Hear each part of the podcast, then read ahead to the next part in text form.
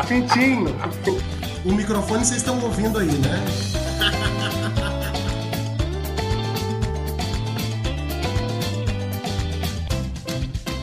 Olá, boa noite, bem-vindos. Nosso convidado de hoje está conseguindo fazer a gente rir na quarentena, da quarentena. Isso parecia impossível. É um assunto difícil, delicado pra caramba, mas ele sabe fazer graça da dificuldade. Desde pequenininho ele aprendeu.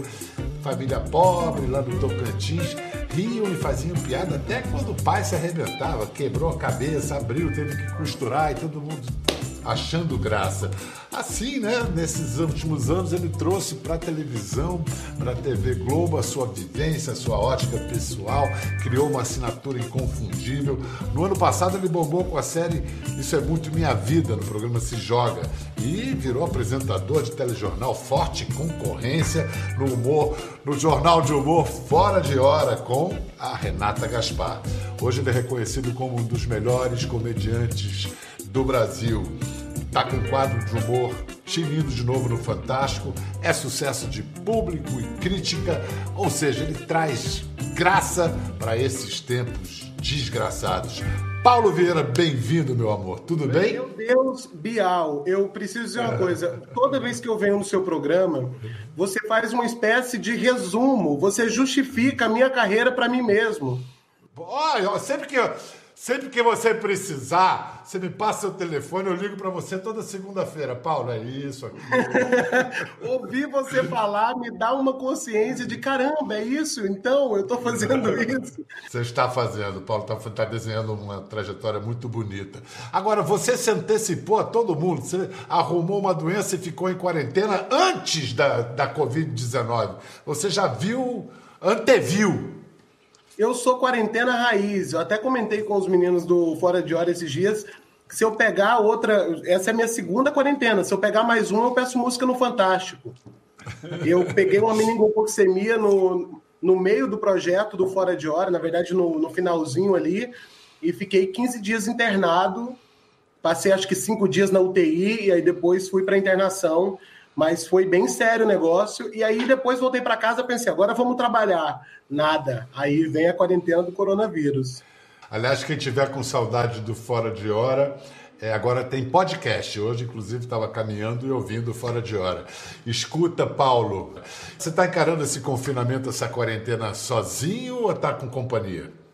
Não, você imagina, ô, ô Bial, você acha que eu ia estar tá vestido nessa jaqueta no calor do Rio de Janeiro, com uma luz boa, maquiado, passei pó. Você acha que tudo isso é produção minha? Eu tô com a minha senhora aqui, Lana Salles, que é quem é que é a responsável por você estar tá vendo um homem banhado, passado perfume, né? Ela ela tá aqui, tamo, casei e não sabia, Bial. É. Ela veio para passar o, o, carnaval aqui no Rio comigo, e aí eu, eu, eu fiquei doente, né, com a meningococcemia, e aí veio a, a, o coronavírus, enfim, a gente já está há três meses já junto, e é naquela, é. naquela coisa, né? Acho que nenhuma, a gente está aprendendo muito, mas eu acho que nenhuma relação foi feita para suportar esse nível de convivência. agora vai fazer um mês e meio que a gente não sai nem para fazer compras. Então, assim, eu, eu entendo totalmente, amo, te amo, amor, te amo. Mas eu entendo totalmente, Bial, quem está separando. É. Prova de fogo, né? Qual, qual foi para você? É, qual foi para você a separação mais estrondosa que rolou durante a pandemia? Ah, para mim foi a, essa essa separação. Não vou falar nomes que eu não gosto de polêmica, mas essa separação agora desse comediante que fez carreira na internet e aí todo mundo ficou falando que a outra parte se aproveitou dele. E eu não acho. Acho que os dois são farinha do mesmo saco. Só para deixar claro, eu estou falando do Bolsonaro e do Moro. Tá? É só, é só para deixar claro. E aí foi, acho que foi a separação mais bombástica que a gente teve aí. Vem cá, você tá com a Ilana, mas eu sei que você fala com uma outra mulher quase que diariamente. Você é muito ligado a ela, você foi ligado, inclusive, umbilicalmente a ela. Tem falado com a sua mãe? Sempre. Minha mãe, minha mãe é a, é a pilastra central da minha comédia. Então, eu ligo para ela para saber o que, que ela está fazendo, o que, que ela está vendo da vida, o que, que ela o que, que ela está pensando, porque é muito que norteia uh, o tom que eu vou usar para falar né, com, com o povo. Agora, por exemplo, eu adorei no, no início da, da pandemia, a grande preocupação dela era que, com esse negócio de ninguém poder ir à casa de ninguém, as vizinhas iam usar isso de desculpa para não devolver as tapaué dela. Então, eu amo, eu ligo para eu ligo para minha mãe e falo, e aí, mãe, o que que tá, que que tá rolando? E aí ela fica tá revoltada com o preço do arroz, que tudo subiu, tudo tá caro, tudo. Então a minha mãe é, é, é, continua sendo esse cordão umbilical com a minha raiz, né? Com, com aquilo de onde a minha comédia vem. É verdade que você tem um avô, um bisavô de 108 anos? 108, 108 anos. 108 anos. 108, vovô Natal. 108. Gente, eu até brinco que no aniversário dele a gente não canta parabéns. A gente canta tá na hora, tá na hora. Esse, esse, esse meu, ele é, ele é a pessoa mais velha de Trindade. Ele. Ele tá bem? Tá, tá bem. Tá, tá em prisão perpétua. Lá no. A gente dividiu os velhos na minha família assim, Bial. Tem os que estão em prisão domiciliar e tem os que estão em presídio de segurança máxima. Então, a gente, por exemplo, minha avó, ela estava em prisão domiciliar até essa semana passada, nós passamos ela para segurança máxima. Eu falei que eu vou contratar dois seguranças para amarrar ela. Porque falando para ela, vó, não pode sair de casa. Só que ela tem a, a, a, cidade como a casa dela, ela é uma cidadã do mundo. Então ela acha que onde ela se sente em casa é a casa dela. Então isso contempla. Isso contempla o supermercado, isso contempla a casa das vizinhas que são de casa. Então a gente prendeu minha avó. Tem o, o meu sogro também, seu Brasil, pai da Ilana, ele tem 70 anos. A gente falou, não sai, não sai. E aí ele, vi, ele vai muito a um bar que tem lá em Palmas, que é aquele típico bar, apesar de ser capital, Palmas tem costumes de cidade de interior. Que é aquele típico bar de cidade de interior que só tem véi, sabe, Biel? Que eles têm. Esse bar que ele frequenta só tem idoso. Só. Sabe, tem mais idoso lá do que na fila do INSS só idoso, tá, fica tudo lá. E a gente falou, não vai para lá, porque lá é o bar do grupo de risco, tinha que chamar assim, bar grupo de risco. E aí falando, não vai para lá. Esses dias a gente ligou para ele de vídeo e ele já atendeu com a cara assim, né? Aí a gente pensou, tem alguma coisa errada, ele não quer que a gente veja alguma coisa. Aí ele atendeu assim, aí a gente, tudo bem? Aí ele, tudo bem.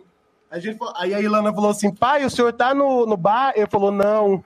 Aí a gente ouviu um coro de idoso no fundo falando: tá sim, tá sim.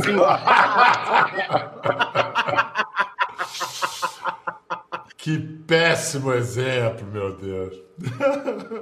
E aí a gente falou que agora ele vai passar também para prisão de segurança máxima para ficar dentro de casa.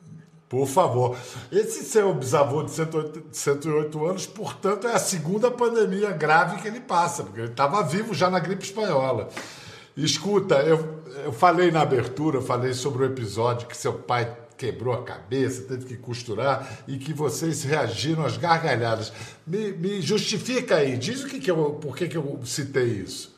Quando eu, eu falo isso sobre como a minha família é uma família que, que ela é acostumada a rir é, das adversidades. Meu pai teve que fazer uma cirurgia na cabeça e aí é, foi uma cirurgia séria e o, ele fez né, no hospital público. E, cara, o, o, o médico naquela ocasião não fez um ponto bonito. Fez praticamente 3x na cabeça do meu pai, dava para jogar jogo da velha. Um ponto super mal feito, assim. E aí, a gente morava num bairro perigoso. E a minha cachorra levou uma facada, Bial. Olha que, olha que bairro perigoso. A, a minha, a minha cachorra. eu, a minha cachorra levou uma facada. Você imagina o, o, o, como tem que ser o coração da pessoa para dar uma facada numa cachorra. A gente levou num veterinário particular. Bial, esse veterinário, ele fez pontos tão lindos na minha cachorra. Lindos, pequenininho. Ele foi, ele foi tão dava para cachorro usar biquíni, Bial de tão lindo que eram os, os pontos da cachorra.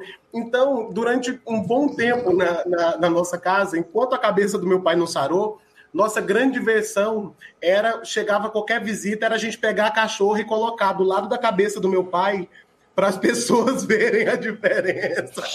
Eu achei que você ia concluir dizendo que você levou o seu pai no veterinário, só faltava isso. Antes fosse, antes fosse, seriam pontos lindos. Mas minha família toda, minha família toda vem dessa, dessa tradição de, de rir de tudo. Eu tenho, tenho uma história clássica na minha família, eu tenho um padrinho, o Dairo, que ele assistiu aquele filme Joana Dark, assim que surgiu um dos filmes, e tem uma cena icônica, né, que é ela dá, ela sobe, né, três degraus e dá uma olhada para a tela, né? Ela vira e olha, encara a câmera, né? A, a, a, câmera vem vindo, é uma cena muito forte. Depois ela volta, né, e sobe para a fogueira. É, meu padrinho assistiu a pré-estreia desse filme. E aí ele foi, obviamente, assistir a estreia para fazer uma zoeira. Então, quando Joana Dark sobe quando ela pisa no segundo degrau, meu padrinho levanta na sala de cinema e fala: Joana! Joana Dark olha para a tela. Brasília não entende nada. Meu padrinho grita: nada não! E senta, e Joana Dark vai. E a sala de cinema toda destruiu o trabalho daquele diretor que passou duas horas construindo a narrativa para criar um momento de emoção, mas meu padrinho Dairo resolveu fazer gracinha. Então eu sou. Tá pa... é... Já entendi. Então o padrinho explica o afilhado. Escuta, vamos falar do sucesso do quadro é, Como Lidar. Estreou muito bem no Fantástico, parabéns. É, é tudo verdade ali? Tudo verdade. Tudo verdade. Tudo.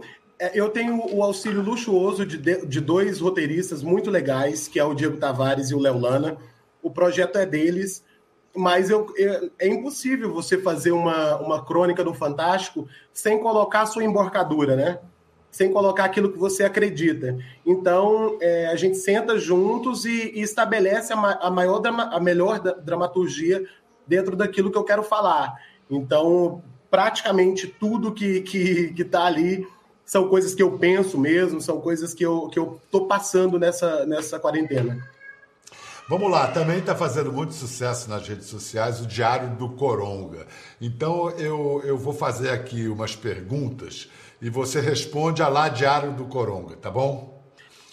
Ah, com a voz da mãe, então? É, eu acho que, que para ficar. Aqui, geralmente, Bial, quando eu gravo aqui em casa, quando eu vou fazendo a, a, a gravando, eu fico mexendo em coisas, que é para dar sonoplastia, quase uma, uma, uma radionovela. Então, eu vou, eu vou fazer, então, aqui também umas sonoplastias, que é como a mãe responderia. Tá bom, tá, tá bom. A mãe tem disso, ela não faz uma coisa só. Ela tá falando no WhatsApp, mas ela tá fazendo uma coisa, lavando a panela. Pode ser? Multitarefa. Perfeito. Então tá, primeira pergunta. Você tem tomado cloroquina ou tubaína? Olha, Bial, eu tenho. Assim, nenhum eu tenho tomado, porque se eu tomar cloroquina, mata. Se eu tomar refrigerante, eu sou diabética, mata também. Então, assim, eu, como todo povo brasileiro, eu tô tomando. Eu, eu não posso nem falar onde eu tô tomando, porque o senhor é muito educado, uma pessoa elegante, mas o senhor já imagina o que, é que eu tô tomando. Você viu diz por aí que agora a vacina está perto de sair. Bial, ela sai, é, é, vai sair, mas o que me importa é vai, se vai sair para mim. Eu quero saber quando ela vai estar disponível em 24 vezes sem juro, Bial. Porque sair por sair, o iPhone não sei quanto saiu também, mas saiu para mim? Não, saiu. Então eu quero saber quando vai estar tá disponível 24 vezes sem juro e custando no máximo 200. Tá todo mundo falando de lockdown. Você sabe o que significa lockdown? Eu tenho para mim, pelo nome, eu acho que é uma dessas bandas de rock pesado que vem para tocar no Rock in Rio, né? La La Lusa, né? Lockdown. Tem nome dessas bandas que cantam. Deve ser. Eu tenho para mim que é isso, mas eu não tenho certeza, Bial. Eles não explicam. Vem cá, é verdade que uma amiga sua tentou dar uma chinelada no Coronga? É um caso que tá correndo aqui no interior, Bial. Da mulher que viu um coronavírus. Ela parece, ela viu, ela cuspiu assim o coronavírus e saiu correndo, ela deu uma chinelada nele. Diz que é igualzinho a Momona. Igualzinho. Tem até, é, tem até menino que tá fazendo guerra de Momona e não sabe, mas tá atacando o coronavírus. Para terminar, tem muita gente com filho em casa. Como corrigir os filhos nessa quarentena? Eu vou te falar, eu com a minha mão limpa, quando eu tô com a minha mão lavada, eu, eu geralmente eu não gosto de sujar. Porque meus meninos não sei onde eles andam, então para eu dar um tapa, eu sujo minha mão. Então eu estou fazendo o seguinte, eu estou jogando coisa neles. Então, é uma cadeira que eu jogo, é uma chinela, que a chinela aqui em casa ela faz curva. A chinela aqui em casa eu jogo ela num cômodo, ela faz três curvas para acertar a nuca do pneu. Então, eu não tenho batido neles, mas para não sujar a mão. Chinela Boomerang, essa é boa. Muito bom, Paulo. É o seguinte, o Diário do Coronga virou... Que coisa, que coisa doida fazer isso é, é, ao vivo, porque geralmente eu, eu faço outra cara. Não, obrigado por ter é, feito uma, uma, vers uma versão assim é, áudio e vídeo. Mas o, o, o fato é que está fazendo tanto sucesso que as pessoas andam até gravando vídeos e postando, dublando o Paulo. Olha só a Letícia Spiller. Vocês viram a notícia de que peido espalha o coronavírus? Gente, e eles avisam só agora, depois de eu ter passado esse tempo todinho presa, mas minha família que passa o dia todinho peidando. Gente, eu... Você pensa, em, você pensa em desenvolver isso para um projeto maior? Porque realmente caiu no, na graça geral, né? É, então, os personagens que eu uso no Diário do Coronga são os personagens do Isso é Muito Minha Vida. Foi uma estratégia que eu arrumei de como a gente já era para ter estreado uma segunda temporada. Foi uma estratégia que eu arrumei de não esfriar é, é, de, de não esfriar a série e de manter os nossos, o, o, a nossa fanbase entretida. Então, com certeza penso, a segunda temporada do Isso é Muito Minha Vida, com certeza vai tratar disso. Você, quando era mais jovem, você acreditava em muita notícia tosca? Totalmente, totalmente. O Diário do Coronga é muito sobre isso, né, Bial? Porque quando a gente brinca falando que uma mulher viu um, um, coronavírus, quando, e quando a gente tenta é, é, rir disso e às vezes vir com uma informação, né, esses áudios que eu, que, eu, que eu reproduzi aqui, todos são vários áudios, né, junto com, com o pessoal que grava Isso é Muito Minha Vida, a Ariana Nucci, a Anne Freitas, o Paulo Manduca e o Rafa Guimarães. Então, sempre, eu, eu nunca deixo a informação vaga eu sempre é, explico no final. Então, sempre, provavelmente nesse áudio, viria uma Niédia falando assim: não, mulher, isso é fake news, ele não dá para ver, não. Eu sempre tento informar junto com esse conteúdo.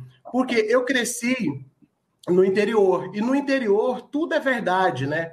No interior, eu recebi um áudio da minha mãe, a minha mãe me, me encaminhou um áudio de uma senhora no Jalapão falando assim: Ó, oh, fiquei sabendo que o, o prefeito vai soltar três leão aqui dentro da cidade.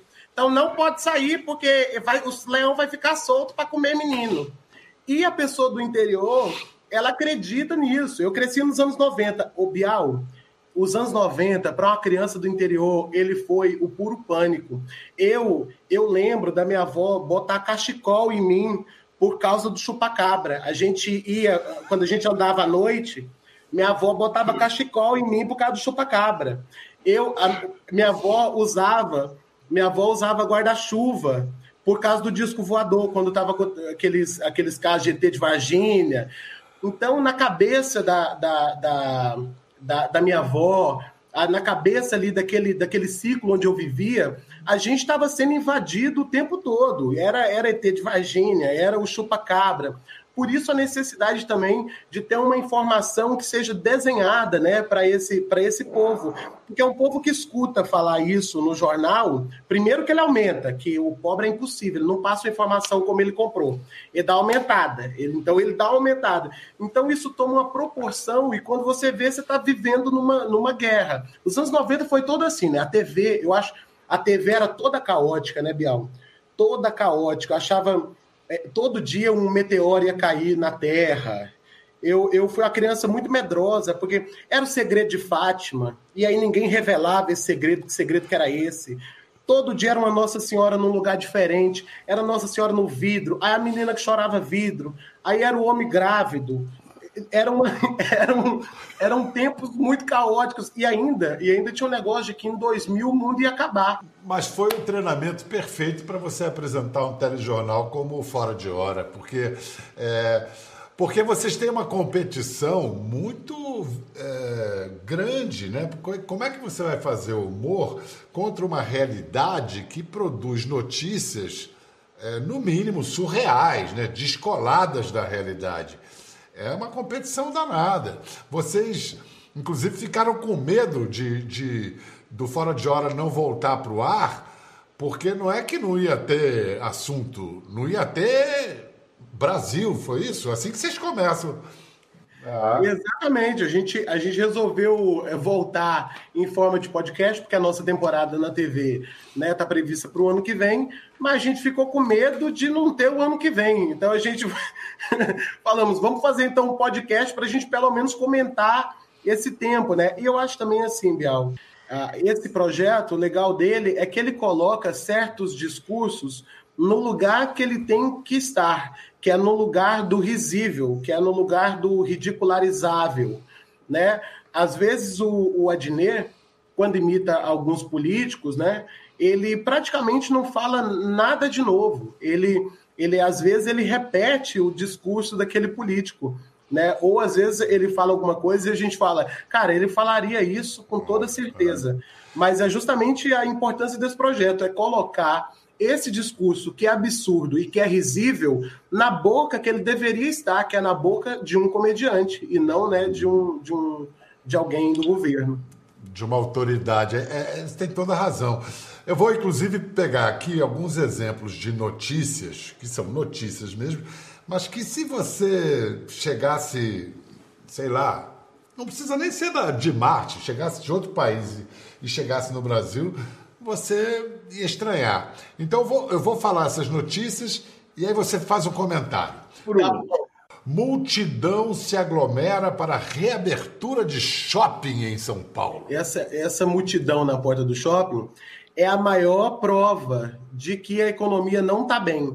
Porque shopping cheio não é sinal de que tem gente comprando. Minha família, por exemplo, ela vai ao shopping só para dar uma olhada. Ela vai lá para dar uma olhadinha que é a, a, é a turnê do, do pobre pelo shopping é essa. A minha mãe banhava a gente, falava, vamos no shopping. Aí todo mundo banhadinho para dar uma volta no shopping, comer uma casquinha e ir embora. E eu acho muito que a gente faz isso, né? Quem é pobre sabe, que é uma maneira de, de é, é, é retrucar. A gente ocupa o espaço do rico, que seria o shopping, porque eles levaram de nós a tapioca, né? Que sempre foi uma coisa do pobre e o rico teve essa apropriação cultural aí da tapioca, né, transformando a tapioca numa coisa cara, né, assim como a chinela de dedo, né, tem muita apropriação cultural de rico em cima do pobre. Então, para descontar, a gente vai no shopping para dar uma volta lá, dar uma olhada, como a casquinha vai embora. É o rolezinho.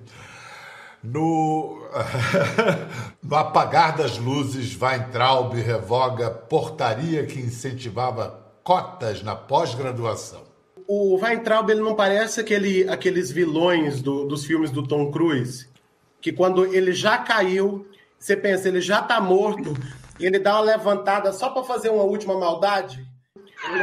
Ele, ele, ele levanta assim e fala, ah, você, pá, e dá um tiro em um. Você pensa, esse já foi. Não, ele faz uma última maldadezinha. Inclusive, Bial, eu queria até dedicar essa entrevista aqui é, é, em solidariedade né, à cachorra Capitu, né, que, que é a cachorra do Weintraub, que ele citou ela no, no discurso, e já até para fazer essa denúncia para Luísa Mel, eu acho que é maus tratos de animais. Então, assim, quem puder salvar a cachorrinha Capitu, né, fica aí esse, esse chamado para todas as ONGs. É. Não, inclusive vai entrar do jeito que ele domina a língua portuguesa e a literatura, ele falou: não, eu botei inclusive o nome de Capitu nela por causa daquele romance de Jorge Amado. não é, é porque a cachorra, ela não tinha olhos de dissimulação, ela tinha olhos de julgamento. Ela olhava para ele assim, tipo. Vamos lá, Paulo. No seu, no seu Twitter, a frase que descreve o seu Twitter é: Eu não estou aqui para te agradar. Quais são os assuntos que você acha que vale a pena brigar por eles? Ah, eu acho que vale a pena. Não tem um assunto ou outro.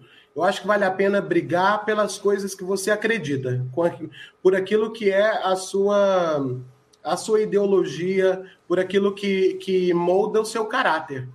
É, a partir do momento que você começa a abrir mão disso, você é, é deixa de ser você, né? Então eu não, eu não abro mão de, de, de brigar pela questão é, é, da, da, da, briga de classe, sabe? Eu, eu, Questão racial, a questão racial, por exemplo. A questão racial, principalmente, era a segunda que eu ia falar. A questão racial, principalmente, né? Então, eu acho que não tem um lugar que é, é, é em que você se você se calar, é, você está concordando. Acho que esses tempos agora serviu muito para isso, para derrubar o muro. Quem acha que ainda existe um muro é porque está a serviço né, do outro lado. Eu acho que não tem mais essa ah, artista, eu sou eu sou em cima do muro, eu não me posiciono. Cara, essa, esse não posicionamento já é uma posição, e é uma posição omissa, é uma posição covarde, que depõe a favor do lado mais forte, né? Sim.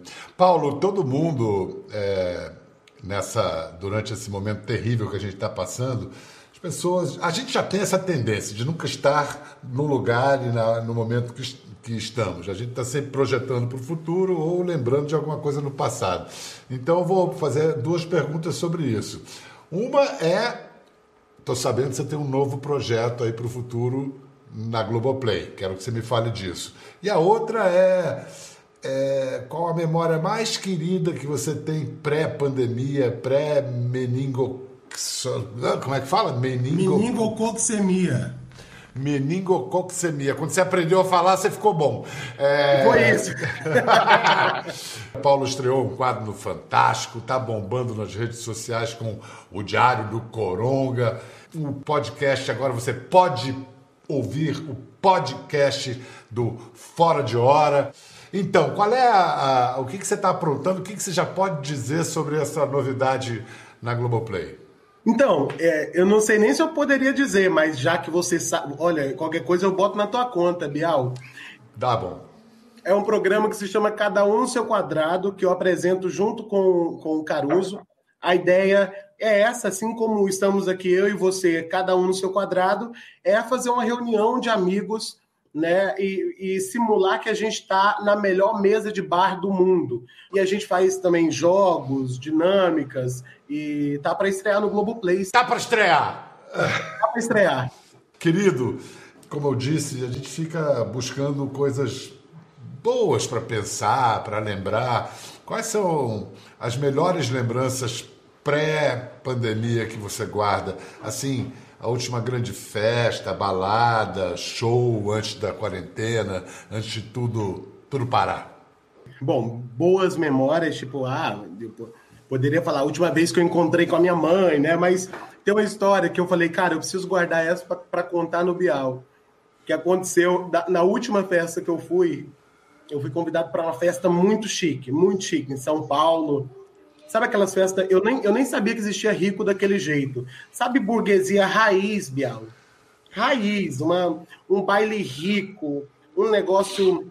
Eu tava, eu tava no meio, eu fui servir um, um, uns canapézinhos, do nada apareceu uma lhama do meu lado. Aí eu falei, eu falei, que bicho é esse?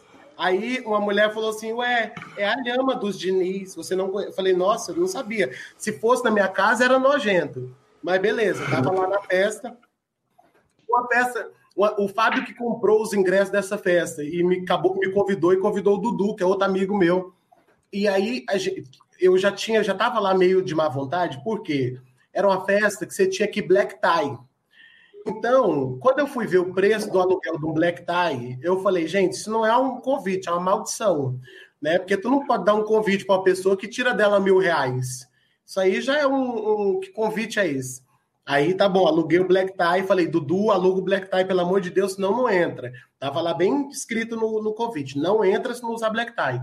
Fomos, né, todo chicoso, chegamos lá na festa, tinha dois caras lá no meio da festa que não estavam de black tie. Eu falei, ah lá, só porque é branco, Dudu. Porque se fosse a gente, tinham colocado a gente para fora. Aí eu e Dudu passamos a festa toda brincando de julgar esses dois caras. Então, a gente passava por eles, olhava de cima a baixo, né?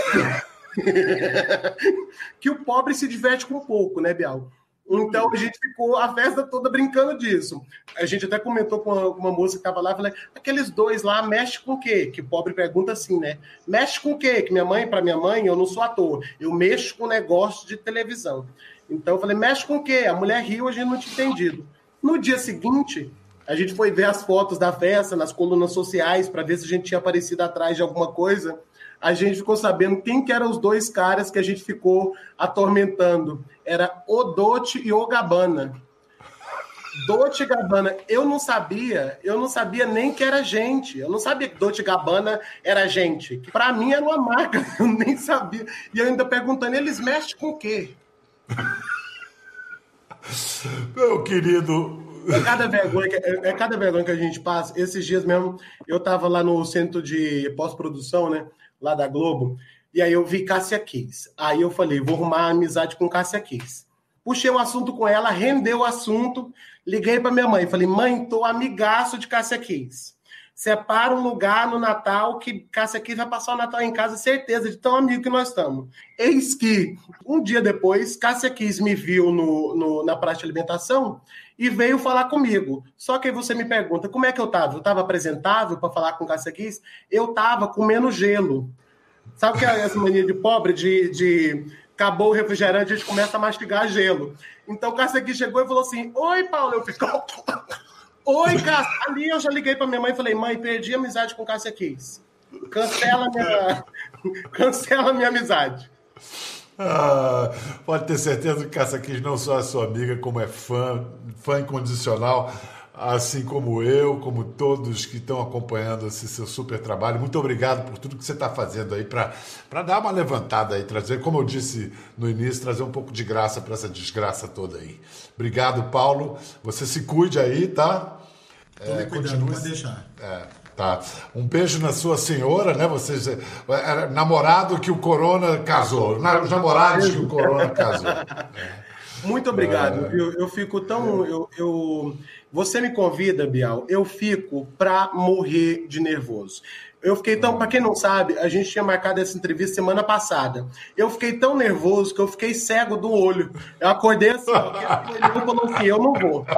Eu, falei, eu não vou. Eu fiquei tão nervoso. Eu fico para morrer. Da próxima vez que tu me convidar, você não me fala que é para entrevista. Você manda alguém da tua produção falar assim: vai ser uma distribuição de brinde. Aí eu apareço para falar: não, é, é, entrevista.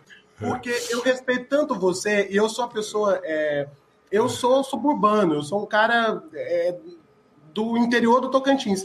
Então, falar com você, para mim, nunca vai ser normal e eu não quero que seja normal. Eu quero que sempre seja essa alegria mesmo que eu comemoro cada vez que você me convida como se fosse uma vitória. Obrigado mesmo. Você é um amor, tá combinadíssimo. Um grande, um grande beijo, te cuida. Beijo. E para você em casa, acompanhe todas as faces e os aprontos de Paulo Vieira. Ajuda, viu? Ajuda um bocado. Tchau, até a próxima.